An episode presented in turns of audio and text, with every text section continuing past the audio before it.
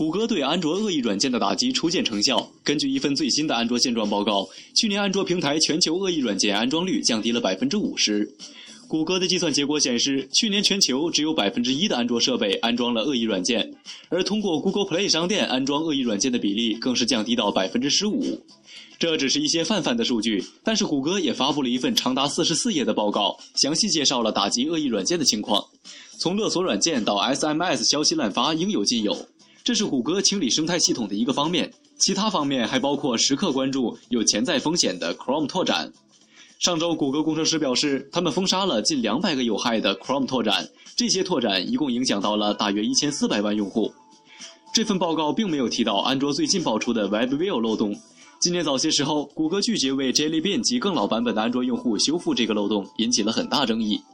WebView 是一个操作系统核心组件，用于支持安卓浏览器。黑客可以通过 WebView 漏洞攻击浏览器以及其他需要调动 WebView 的应用程序。